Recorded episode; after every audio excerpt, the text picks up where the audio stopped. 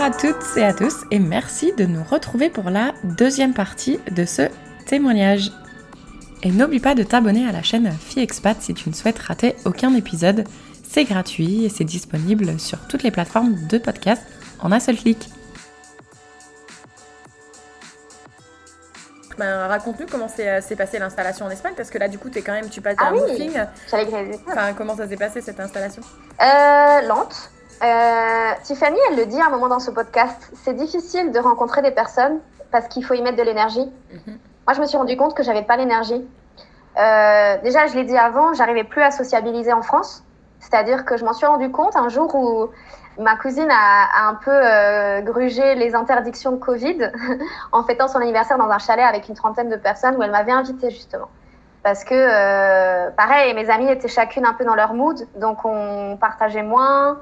Et donc, on n'avait plus. Et on respectait quand même aussi euh, ces restrictions pour la famille, parce qu'on était chacune assez proche de notre famille et nos familles avaient des, des, des personnes plus fragiles. Mhm. Donc, quand ma cousine, en fait, elle m'a invitée, elle m'a dit Viens, ça te fera du bien, euh, même si tu connais pas beaucoup de monde, ben, il y a moi, et puis euh, c'est des personnes cool, c'est des personnes chouettes, donc ça te changera un peu les idées. Et puis surtout, c'était euh, dans un chalet à la montagne.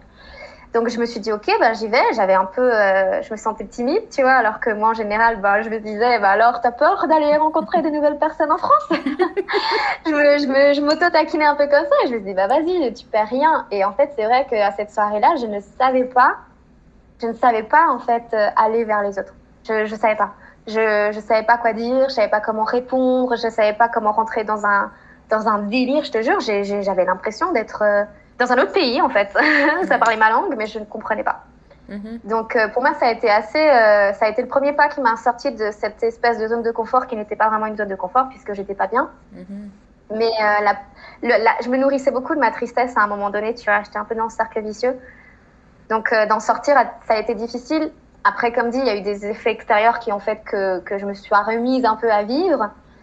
Et euh, par contre, quand je suis arrivée en Espagne, je suis arrivée en juillet à Saragosse. Donc Saragosse, c'est une ville qui se trouve entre Barcelone et Madrid, qui est très bien desservie, euh, qui est assez tranquille, beaucoup plus, euh, je dirais, provinciale que les deux capitales finalement. Et donc j'ai fait un mois de travail. Ensuite, on avait une pause pendant le mois d'août où l'Institut français ferme pour les vacances. Et là, en fait, euh, bon, ben, je vais peut-être lancer le sujet un petit peu polémique, mais aujourd'hui, je l'assume complètement. Comme j'étais pas vaccinée et qu'à l'époque, en France, ils ont lancé le pass, le, le pass sanitaire, j'avais l'intention, en fait, de rentrer en France pour, euh, parce que je suis partie très vite. En deux semaines, ça a été, bah, enfin, Mhm. bouclé. Euh, pareil, je me souviens que j'ai- je l'ai pas dit à mes parents. J'ai passé l'entretien en France quand mes parents étaient en vacances, un vendredi. J'ai reçu la réponse lundi. Donc, euh, Ah oui, parce que je leur ai dit, moi, je peux être là euh, dès la semaine prochaine. Hein, euh. voilà, j'avais besoin. Je me sentais aussi prête à reprendre une vie plus ou moins active. Ta valise, elle était Et déjà en- faite. Elle était déjà faite. Ah ouais, c'est ça, non mais c'est ça, hein, franchement, mon sac à dos, parce que j'avais pas besoin de grand chose. Hein. Mhm. C'est-à-dire quand tu, quand tu voyages, tu sais ce qu'il te faut, tu sais ce que tu peux, le superflu, tu le vires très vite. Donc, euh, donc voilà, et en fait, je l'ai annoncé, je crois, deux jours avant à mes parents en leur disant, bah, ne, ne, ne, ne m'incluez pas euh, dans le repas du soir mardi, hein, je serai pas là. Ah bon, t'es où?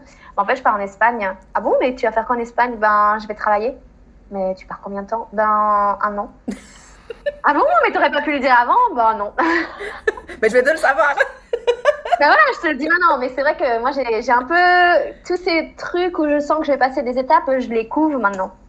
J'ai envie d'en parler avant que ça se concrétise parce que c'est des c'est mes projets, c'est mes bébés. Mhm. Donc tant que c'est pas euh, consolidé, parce qu'il faut accepter aussi après les commentaires des autres, euh, les remarques je, et suis, tout. je suis 100% Voilà. en ligne avec ce que tu dis. Donc euh, voilà, moi j'ai attendu vraiment d'avoir mon contrat qui soit là pour leur dire bon ben je m'en vais en fait, mais tu pars quand? T'as acheté ton billet? Ouais, ouais c'est bon, c'est bon, c'est bon, c'est bon, j'ai réservé mon Airbnb, voilà.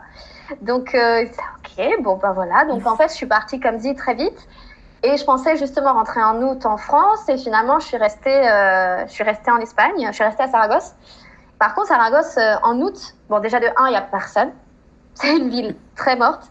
Et c'est une ville four, il fait 40 degrés quoi. Il fait très très très chaud. Donc euh, je me disais qu'est-ce que je fais? Peut-être que je devrais en profiter pour voyager, peut-être que je pourrais refaire du woofing. En même temps, je dis ah, non non non non, ne t'éparpille pas. Maintenant tu commences une nouvelle étape, donc concentre-toi sur ta nouvelle étape, cherche un appart, prends le temps de le meubler, essaie de connaître des gens. Là, j'avoue que j'ai galéré parce que voilà, euh, c'était pas le bon moment en fait, c'était pas la bonne période, mais euh, C'est trop drôle. À chaque fois, si t'arrives au Canada, n'arrive pas en novembre-décembre parce qu'il fait trop froid. Et toi, tu dis, bah en Espagne, n'arrive pas en août, eh, il fait trop. Mais c'est la ville aussi, c'est la ville parce Ouais. que en fait à Saragosse il y a pas de touristes en été, il fait trop trop chaud. Les touristes vont justement entre Madrid et Barcelone, ils évitent un petit peu Saragosse quoi. Ah, ok. Elle a plus d'attrait à des dates clés. Il y a des dates clés où aller à Saragosse parce qu'il y a des fêtes, il y a des événements dans la rue et tout. Mais en soi, c'est tu as vite fait le tour, hein. tu passes une journée et puis ensuite tu enchaînes euh, entre Madrid ou Barcelone. Quoi. Ok. Voilà. Donc, euh, mais bon, ça a été, euh, ça a été long. Ça a vraiment été long. J'ai pas du tout vécu la même expatriation qu'au Chili, pardon. Euh, bon, déjà parce qu'il y a cette mentalité européenne dans laquelle moi je me reconnais pas. Enfin, aujourd'hui, je suis plus en. Je sais pas si je le mentionnais dans mon premier podcast que euh, j'étais très critique envers la France, envers l'Europe, euh, tout ça. Je le suis toujours, mais en même temps, j'ai aussi accepté que c'est ce que je suis en fait. Enfin, je vais pas nier mes racines, je vais pas nier le fait d'être française. Hein. Euh, Mhm. J'étais bien contente de pouvoir toucher du chômage pendant un an grâce à notre système français. Euh, et, et puis voilà, enfin, c'est ce que je suis. Euh, je pense que ça, ça a été aussi important dans tout ce processus de revenir à soi et de, se re- de savoir se redéfinir. C'est qu'à un moment donné, bon, bah, t'es qui en fait? T'es aussi française. Mhm. Mais aujourd'hui, je me présente comme franco-chilienne. Ah ouais? Ah ouais. Ah ouais, ouais, ouais. Non, moi, c'est. euh, je, je- enfin, après, je- j'explique que c'est une blague, que c'est pas vrai, mais en fait, je continue de parler l'espagnol du Chili, quoi. Mhm. Dire, euh, moi, il y a des expressions que je ne veux absolument pas perdre parce que euh, ça m'a marqué, quoi, et je l'ai incorporé et je veux pas le perdre, vraiment. De toute façon, tu, l'as dit, toi, tu as le sentiment d'avoir été conçu là-haut. Euh, Il y a une, une Oriane qui est née là-haut et, et c'est, bah, il faut pas l'ignorer, tu as totalement raison. Ouais, c'est ça, c'est ça. C'est beau J'aime bien comme tu dis. C'est vrai, c'est vrai. Je l'avais pas connecté comme ça, mais c'est ça. Et puis, euh, et puis voilà, enfin, sentimentalement, j'ai passé... Enfin, je suis toute seule depuis que je suis rentrée du Chili aussi. Parce que... euh, parce que j'ai à un moment donné, je- ouais, j'étais plus moi-même et euh, ça reviendra aussi à un moment donné où, où je serai prête. Mhm. Mais tout est lié en fait, tout est lié. Et aujourd'hui, ben, j'ai préféré privilégier aussi le travail, j'ai préféré euh, apprendre à connaître des personnes dans mon environnement de travail aussi, connaître un nouveau poste, connaître une nouvelle structure. Donc, euh, à la rentrée en septembre, j'ai eu à gérer un gros festival de culture française. Et euh, je me suis sentie très à l'aise parce qu'au final, mon expérience au Chili m'a servi aussi par rapport à ça. Donc déjà, j'étais très contente, tu vois, de me rendre compte que il y a des choses que je suis capable de faire facilement Mhm. dans lesquelles je sais que je fais les choses bien. En plus, ça c'était ultra important pour moi de sentir que je suis bonne dans ce que je fais. Mhm. Et, euh, et au fur et à mesure, je me suis dit, utilise aussi cette étape de transition pour te préparer à la suite. Parce que voilà, je sentais aussi que Saragosse, il n'y a pas une grosse communauté latine. Et moi, aujourd'hui, j'ai beaucoup plus d'affinité avec les latinos. Et euh, ces latinos-là, ils sont soit à Madrid, soit à Barcelone. Donc, euh, donc je sens très bien que Saragosse, ça va pas être la ville où je vais m'établir non plus indéfiniment. Mais c'était important, en fait, de passer par là pour redevenir moi ou continuer à me construire. J'ai entendu que Valence aussi, c'était sympa comme ville. Je sais pas si t'es déjà allée. Valence, c'est bien, c'est Ouais. c'est très dynamique. Euh, c'est au bord de l'océan, de la mer, pardon. Ouais. Mais euh, ouais, c'est- sympa comme ville. J'y étais allée en 2000, euh, 2011 quand j'étais venue la première fois. Mais j'ai pas beaucoup voyagé. Enfin, si, j'ai fait beaucoup les Pyrénées parce que l'avantage de Saragosse, c'est que c'est à côté des Pyrénées. Et c'est très, très vert, c'est très, très beau. Et moi qui étais en manque de forêt, justement, quand j'étais au Chili, ça, je sais que je l'avais dit d'ailleurs Mhm. que là-bas, il n'y a plus de forêt native, c'est que du pin ou de l'eucalyptus, Mhm. parce que c'est pas réglementé. Ah punaise, Euh, moi j'adore, j'ai adoré aller en hiver euh, dans un pays, dans un village. tu vois, autant j'ai pas aimé en France, autant là, un village dans la brume, euh, avec les montagnes, les Pyrénées à côté, et, euh, et des marches, des marches, des marches, des marches. Ah ouais, non, ça Ah ouais, ça doit être magnifique. Ah ouais, ouais, ouais, ouais, ouais. Je suis pas, je suis pas très océan ou mer, moi je suis vraiment forêt, quoi. Parce que du coup, là, ça va faire un an. Du coup, tu es déjà installé. On est déjà Ouais. au mois de juin au moment où on enregistre. c'est fou ça. comme ça passe vite. Et tout ce qui s'est passé. Et du coup, en dehors d'un salaire, qu'est-ce que tu en retires? De la patience. De la patience, euh, c'est pas non plus. En fait, j'ai accumulé de la frustration au travail. Euh, je pense que le poste que j'occupe, c'est le, c'est le métier auquel je me destinais, puisque j'ai fait des études de gestion de projets culturels, que j'ai réussi en fait à connecter avec l'espagnol. Donc en soi, je trouve que j'ai, j'ai réussi à accomplir ce que je voulais. Mhm. J'ai jamais été carriériste. Je pense que je le serai jamais. J'ai pas envie d'avoir le poste de rêve. Moi, j'ai envie d'être bien dans ce que je fais. Mhm. Ça, un- ça a été mon mot-clé en fait toute l'année, c'est je veux prendre plaisir à- dans ce que je fais. Je, je, je respecte les objectifs parce que j'ai une hiérarchie, parce que je fais partie d'un réseau qui relie à l'ambassade de France en Espagne, donc ça, je peux pas euh, le mettre de côté. Mais euh, punaise, j'ai envie de me faire, j'ai envie d'être, d'être- d'aimer ce que je fais en fait. Mhm. Donc, euh, donc là, a- je me dis, je peux plus nier cette frustration qui finalement, je pensais, je pensais liée au Chili. En fait, c'est pas lié au Chili, c'est pas du tout lié au pays. C'est moi qui ne suis plus en adéquation avec le travail que je réalise actuellement. Mhm. Donc en fait, euh, je me dis, euh, ben, je pense que c'est l'occasion maintenant de me lancer dans l'inconnu avec un I majuscule, puisque je ne suis plus une inconnue envers moi-même. Donc euh, je me sens plus d'attaque de pouvoir en fait, ouais, commencer un nouveau truc, un- une nouvelle page, mais pour moi, Mais par moi et pour moi. Mais oui, parce que de toute façon, je pense que. Enfin. Après la trentaine, on est beaucoup en ce moment. Enfin, moi, ça fait déjà un ou deux ans et je suis passée par là aussi. Où justement, maintenant, ok, on a checké toutes les cases. Et maintenant, Mhm. eh ben, il faut que, bah, il faut que ça change. On a grandi, on veut autre chose. Ça, ça nous épanouit plus, c'est ok. C'est une nouvelle étape, Ouais, ouais. trouver ce qui va nous épanouir. Ben, pour trouver, il faut tester. Et bah, pour tester, il faut se lancer en fait. C'est ça, c'est ça. Après, c'est vrai que, bon, effectivement, l'étape des 30 ans est pas facile. Euh, en plus, quand tu es une fille seule, enfin, voilà, euh, c'est difficile de sentir que, dans mon cas, par exemple, de dire, ben non, en fait, j'ai pas envie d'être dans une relation aujourd'hui, je peux pas, je pourrais pas être en couple. Ça marcherait pas, en fait, parce que, parce que c'est pas ce que je veux, quoi. Donc, euh, toujours différencier euh, ce que les autres projettent sur toi et ce que tu veux réellement. Et c'est vrai que moi, j'y arrive beaucoup plus, en fait, quand je suis loin. Mais Déjà au Chili, hein. Tu sais qu'on m'a récemment fait cette réflexion parce que je suis pareil que toi. hein. J'ai, euh, j'ai là- Mhm. bon, je suis même plus âgée, mais euh, pendant des années, j'étais mais je ne veux pas être dans une relation. Maintenant, j'ai un peu changé mon discours et encore, quoique, je suis pas du tout allée scroller les dating apps pour trouver quelqu'un. Donc c'est pour dire que c'est pas ma priorité. Et j'ai une, euh, une nana en France qui m'a récemment dit, mais t'es pas normal. Enfin, comment c'est possible de pas vouloir un mec? J'étais ah, c'est moi qui suis pas normale. C'est moi qui suis pas normale d'être. euh, Enfin, de, de me mettre moi en priorité pour essayer de me sentir épanouie et après de trouver un partenaire parce que une relation c'est un partenariat et tant que moi je suis pas enfin que je suis pas heureuse avec moi-même je vais pas pouvoir être heureuse avec quelqu'un d'autre en fait Ah, c'est ça. C'est ça peut, tu pourras pas trouver quelque chose à l'extérieur. Il faut que ça se trouve à l'intérieur. Mais bon, après ça, c'est aussi des projections que chacun a du couple. hein. Mhm. Et encore une fois, c'est ce que eux ils reçoivent quand ce qu'on leur renvoie. Quoi. Comment est-ce que tu peux être heureuse toute seule? C'est dur, hein. Franchement, euh, moi j'ai du mal. Hein.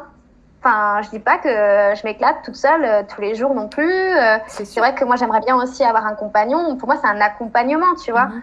Mais si ça se fait pas, ça se fait pas. C'est tout. C'est qu'à un moment donné, il faut pas forcer les choses. Il faut pas être. Faut mieux être seul que mal accompagné. ah oh là ça c'est clair Voilà. Donc euh, voilà. et donc là qu'est-ce qui s'attend euh, pour septembre? Est-ce que tu veux nous en parler ou tu vas nous le garder un petit peu secret? On enregistre un épisode l'année prochaine Ah non non, je peux donner les choses concrètes. J'ai des choses qui sont concrètes. Après, euh, ça n'enlève rien à- aux zones floues, mais euh, concrètement, donc je vais finir mon contrat en juillet. Et je vais pas le renouveler. J'avais une possibilité d'être renouvelée, pas en indéfini. Ça, c'était pas possible euh, dans tous les cas. Mais on m'avait, on m'avait pro- proposé en fait de rester un peu plus longtemps. Et, en fait, je me dis à quoi bon me traîner cette frustration qui est en fait liée à avoir un- un- une sécurité financière euh, où je me dis bon, euh, Oriane, tu es capable de tellement de choses, tu t'en es sorti quand même. Enfin, clairement, la crise qui a duré un an et demi, ou parfois j'ai encore des rechutes, donc elle est, elle est finie, mais je veux dire, euh, ça prend du temps. Elle me dit ouais, t'as pas vécu tout ça finalement pour t'enfermer dans un poste euh, et qui te prive de nouvelles opportunités autour de toi en fait, ailleurs, Mhm. tout simplement. Enfin, laisse-toi la chance de ou vis en fait, tout simplement. Donc euh, déjà de dire, de formuler euh, mon non-désir de renouveler mon contrat à, à ma hiérarchie, ça a été un premier pas pour moi de li- libération en fait, de libération en professionnelle où je me suis dit ok, bon ben première étape ça c'est fait. Et ensuite, euh, comme j'avais déjà fait un stage à Barcelone en 2014, que j'ai extrêmement bien connecté avec cette ville, une ville dans laquelle je sens que justement être seule n'est pas un frein, c'est-à-dire qu'il y a plein de choses à faire où, tu, où je trouve justement qu'être seule, ça te donne une impulsion. Enfin, cette ville est ultra stimulante pour moi. Mhm. Et je suis à deux heures de Barcelone en train, donc je me dis, bon, ben, à Barcelone en fait. Bah, Laisse-toi la chance d'aller à Barcelone et d'essayer de faire quelque chose à Barcelone. Alors, ce qui a changé depuis euh, 2014, c'est qu'aujourd'hui, le catalan est obligatoire quasiment partout. Ah ouais. Donc, si je veux trouver un travail et si je veux travailler dans la culture notamment, il me faut le catalan. Ouf. Ça, ouais. Donc, c'est pas grave, c'est un nouveau défi. Et puis, j'ai aucun souci avec les langues. c'est juste que, bon, bah, c'est un peu frustrant parce que le catalan ne me servira que en Catalogne. Mais s'il faut que je passe euh, cette étape-là, bah, je vais apprendre le catalan, c'est pas grave. Donc là, je vais commencer à prendre des cours de catalan et euh, je vais aussi, enfin, je vais commencer une formation pour être euh, instructrice de, de yoga Trop à bien. partir de septembre. Trop, trop bien. Voilà, donc ça, ça va durer un an, de, un, un week-end par mois, où je serai en fait dans une école de yoga à Barcelone pour apprendre à être professeur de yoga. Super. C'est Voilà. intéressant comme euh, entre chaque transition, tu apprends une langue, ou bah là, en l'occurrence, tu apprends même deux choses, une langue plus euh, une expertise. Ouais, ouais, Donc, euh, ouais. Non, mais en fait, c'est vrai que ça, je voulais le dire aussi quand, euh, quand j'étais au fond du gouffre, parce que pour moi, j'étais vraiment en train de m'éteindre à petit feu. Ce qui m'a sauvée, en fait, c'est une douleur au genou que j'avais au Chili, que j'ai pu traiter en allant voir un kiné en France. Parce que d'un coup, j'étais fixe à un endroit et puis euh, j'ai trouvé une bonne kiné. Donc, euh, on a fait ces exercices-là pour euh, réhabiliter mon genou. Et j'avais commencé à faire du yoga au Chili avec une amie, en fait, une prof qui est devenue mon amie, avec qui je connectais vraiment, vraiment beaucoup. Enfin, je continue à connecter avec elle, mais c'est vrai qu'aujourd'hui, avec le décalage horaire et la distance, on est un peu moins. J'ai arrêté de prendre des cours, par exemple, avec elle en ligne parce que quand il est 16h chez eux, il est minuit chez nous ou 22h, donc c'est pas les heures où moi je fais du yoga. Mais j'ai continué en fait à pratiquer avec elle euh, quand j'étais en France et, et en fait, moi, ce qui m'a sauvée aussi de cet état dépressif, c'est de me focaliser sur mon corps. C'est-à-dire que tu avais les basiques, euh, manger, dormir, euh, manger, dormir. mhm. Et ensuite, tu avais, OK, bon, ben, si j'ai un truc qu'il faut que je soigne, c'est l'occasion. Et finalement, c'est ça qui m'a ancré euh, dans, une, dans un quotidien. Donc finalement, le yoga, je l'ai utilisé comme, comme une thérapie aussi. Et c'est ça qui fait qu'aujourd'hui, bon, ben, si j'ai envie de développer quelque chose là-dedans, pourquoi ne pas faire le yoga? D'autant plus que moi, je suis quelqu'un qui, qui pense beaucoup, beaucoup, beaucoup. Donc à un moment donné, c'est bien de compléter avec une pratique physique qui te fait un peu mettre ça sur pause, tu vois. Ouais, mais carrément. Mais d'ailleurs, si tu as un conseil à me donner, parce que moi j'ai mal partout, mais j'arrive pas à être disciplinée sur le yoga. J'ai une super application que j'adore, mais au bout de 10-15 Uh-huh. minutes, euh, je me fais chier. Et même si je, Bah, faut pas te sens, forcer. je, je sens que ça me fait du bien, mais euh, Ouais. euh, je me fais chier. Bah, te force pas, en fait. Ok. Te force pas. Enfin, le yoga, c'est rester limite. Hein. Le yoga, c'est pas.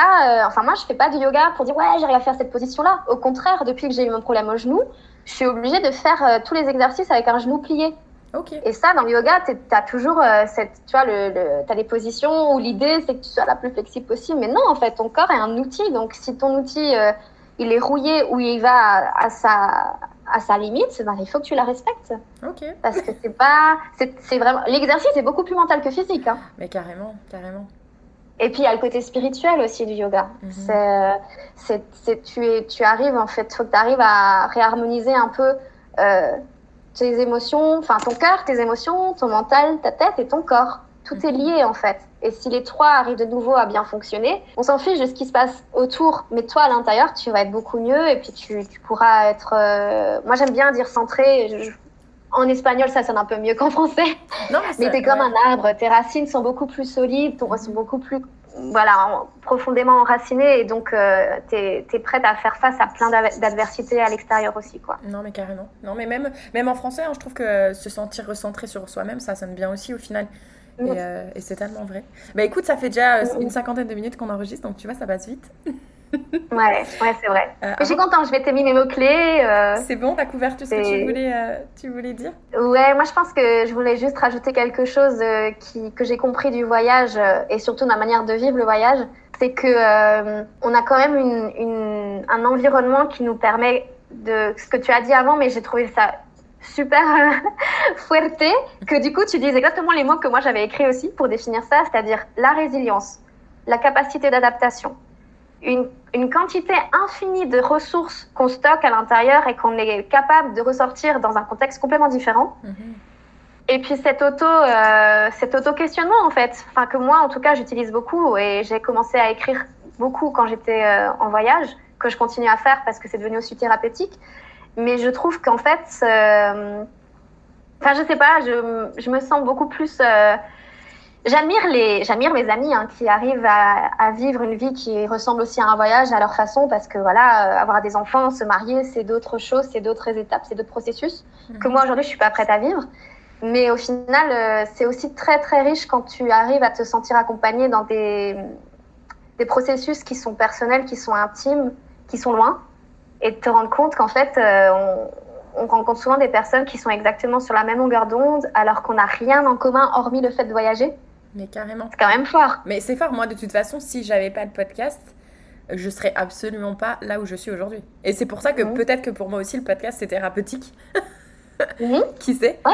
euh, puisque C'est une petite session de thérapie, en fait, de, de psycho... enfin, pas psychothérapie, mais c'est ça va au-delà d'un moment égocentrique où on parle de soi. Hein. Je veux dire, euh, ça, ça, va se raisonner avec plein d'autres expériences et puis euh, Exactement. on n'est pas seul. En fait, c'est ça aussi qui est super important. C'est euh, on n'est pas seul. Mm -hmm. on est... Non, mais c'est tout à fait ça.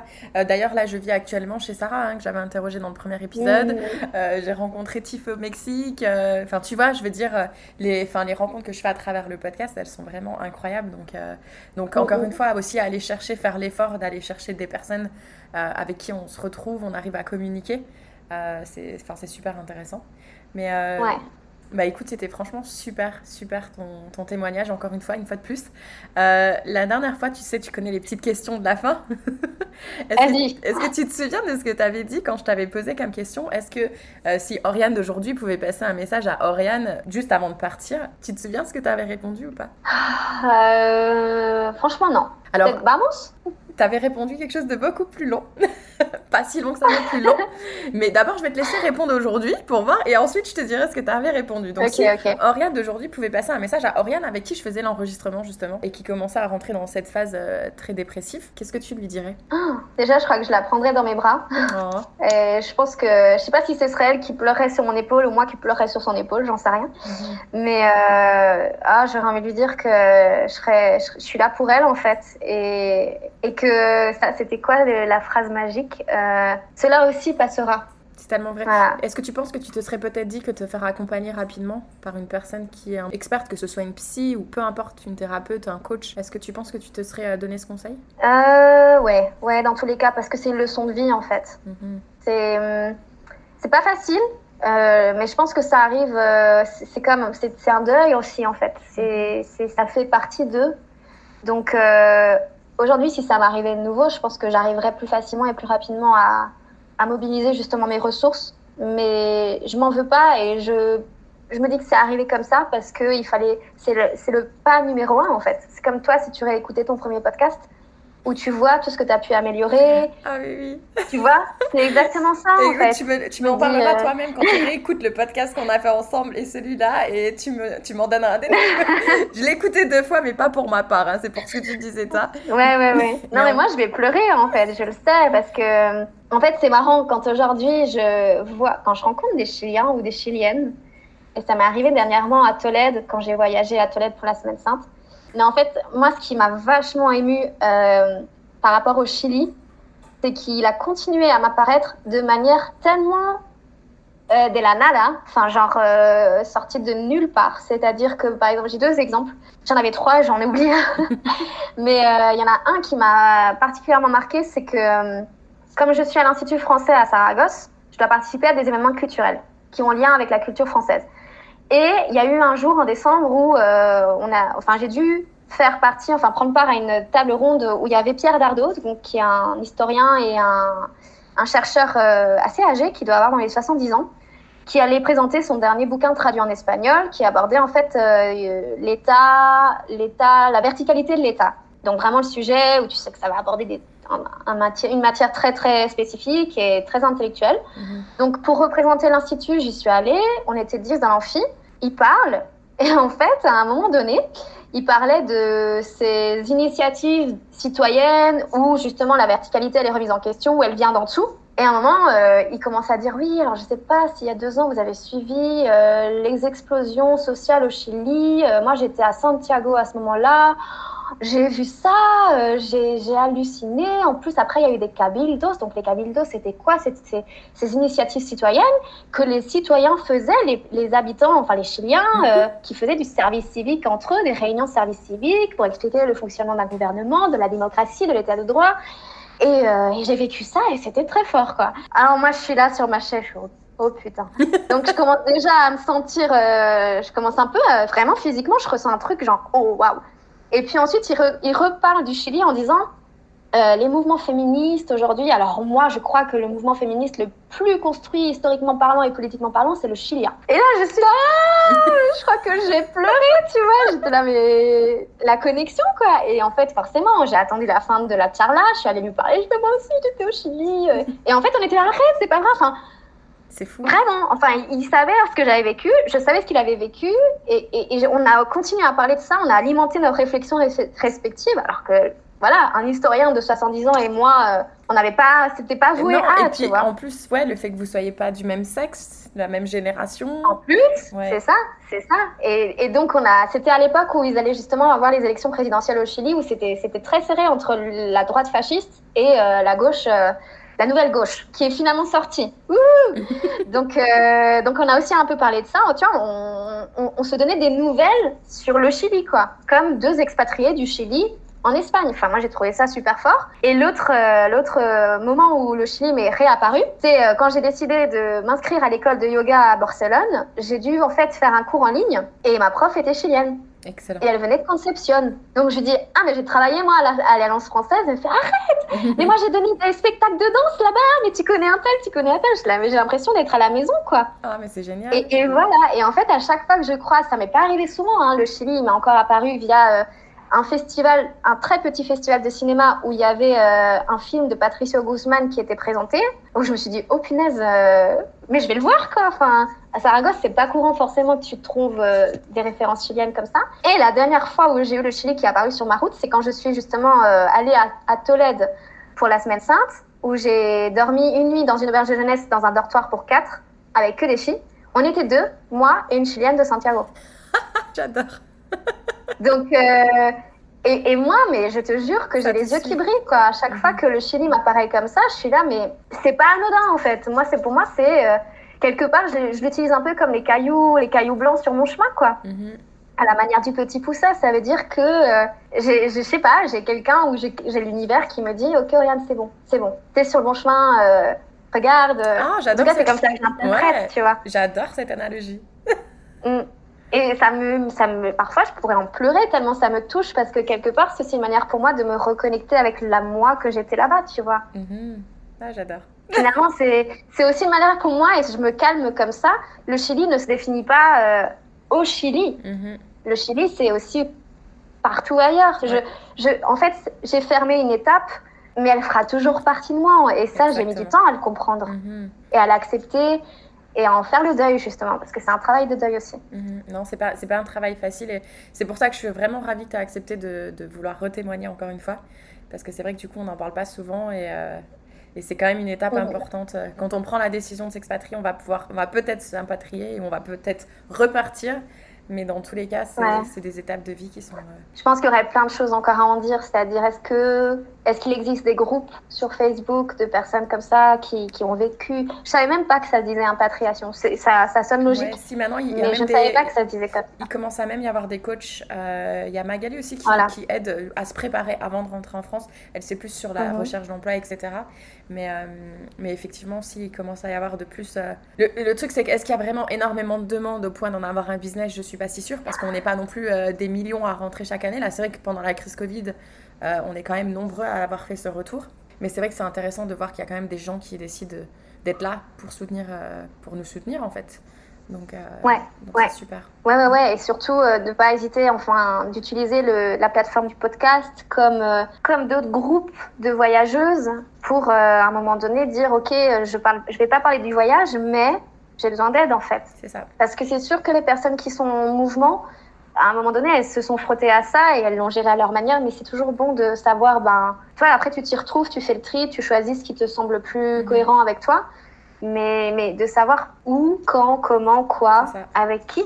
Ne pas hésiter à échanger. Euh, ça, c'est un aspect des réseaux que j'adore, c'est que ça nous permet de connecter avec des personnes qu'on ne serait pas amené à croiser physiquement, euh, mais du coup à échanger sur des points comme ça. Et échanger, c'est ça qui va nous aider à évoluer, à, prendre du recul aussi, parce que des fois, une personne qui a déjà vécu, qui est déjà passée par là, ben, va nous donner un recul qui va être différent. Donc, euh, effectivement, c'est. Euh, la parole et le temps nous aident à prendre du recul, mais c'est ça, c'est le côté positif des réseaux sociaux, effectivement. C'est ça. Et eh ben, écoute, ne pas hésiter à s'en servir. Bah, la dernière fois, du coup, tu t'étais dit, avais dit oui et, oui et non. Euh, non, parce que tu voulais te laisser te surprendre toi-même, mais sinon, tu voulais te dire à quel point tu étais fière d'elle et que c'était que le début. Mais par contre, tu me disais pas le début de quoi? Bah, le début de ma vie. Ok. Ah oui, après avoir été. Le début de ma renaissance. Ok, mais j'ai trouvé ça, intéressant parce que c'était le début de ta renaissance, mais en même temps, tu as eu cette période où justement tu étais plus en train de, de mourir en fait. Ouais, ouais, ouais, c'est ça. Non, mais en fait, c'est parce que je savais que ça allait être transitoire et aujourd'hui, ça fait. ça va bientôt faire deux ans. Hein. En août, ça fera deux ans que je suis rentrée. Ça passe vite. Donc, euh, ça... là, j'ai envie de te dire non, pas, carrément pas. Pour moi, c'est pas passé vite. Mais je savais que ça allait être le début de quelque chose et hum, je ne saurais pas quoi. Pour moi, aujourd'hui, c'est nouvelle, euh, de nouveau une nouvelle étape. C'est un nouveau cycle. J'aime bien euh, voir ça comme des cycles, en fait. Mm-hmm. C'est pas, c'est en spirale, en fait. On revient pas, on revient jamais au point de départ. On a mm-hmm. toujours avancé d'une manière ou d'une autre. On n'est jamais la même personne que celle qu'on a été même un mois auparavant. Mais il y a des moments où on a l'impression de tourner un peu en rond ou de, de justement pas avoir vraiment compris le cheminement ou ne pas l'avoir fait, alors qu'en fait, si. Si, c'est en train de se faire. Voilà. Bah, super. Ouais, Mais écoute, toujours tu es, en train de se faire. Tu es une des seules invitées chez Fiexpat euh, en plus de 70 épisodes qui, n'a pas, qui, qui ne m'avait pas cité euh, d'épisodes, euh, qui ne m'a pas cité de citations ou de chansons préférées, mais tu m'avais recommandé des livres. Aujourd'hui, qu'est-ce que tu vas me ah recommander? Moi, j'avais préparé une citation, madame, que j'ai utilisée, réutilisée, ré-réutilisée. Je peux la donner? Vas-y. Tu sais, moi, je crois pas qu'il y ait de bonnes ou de mauvaises situations. moi, si je devais résumer ma vie aujourd'hui, je dirais que c'est d'avoir des rencontres, des gens qui m'ont tendu la main peut-être à un moment où je ne pouvais pas, où j'étais seule chez moi. Voilà. Tu connais la suite? Je connais la suite. Et c'est assez curieux de se dire que les hasards, les rencontres forgent une destinée, parce que quand on a le goût de la chose, quand on a le goût de la chose bien faite, le beau geste, parfois on ne trouve pas l'interlocuteur en face de soi, je dirais le miroir qui vous aide à avancer. Alors ce n'est pas mon cas aujourd'hui et je dis merci à la vie, je chante la vie, je danse la vie, je ne suis qu'amour. Voilà. Et ça se voit parce que d'ailleurs aujourd'hui tu portes un haut magnifique plein en couleurs, alors que la dernière fois qu'on s'est parlé, tu étais dans une sobriété. C'est vrai. Donc je suis ravie de te voir. Chili. Ouais, je suis ravie de te voir souriante, etc. Et puis euh, encore merci d'avoir euh, d'avoir euh, pris la place derrière mon micro. Bah, merci à toi. Ça je sens que j'ai encore avancé grâce à ça. Et euh, j'ai pas senti le temps passer. Tu vois, chez moi, il fait déjà nuit. On a commencé, il faisait jour et maintenant il fait nuit. ouais, c'est clair. Je, suis en train d'augmenter la, la, luminosité de mon écran au fur et à mesure. Je vais finir blanche, tu sais. Mais en tout cas, merci beaucoup. Et puis euh, au prochain épisode, hein, parce que je suis sûre que c'est pas le dernier. Rendez-vous très bientôt. ciao, ciao. Ciao. Merci de nous avoir écoutés jusqu'au bout. Si cet épisode t'a plu, surtout, n'hésite pas à nous laisser 5 étoiles. À très vite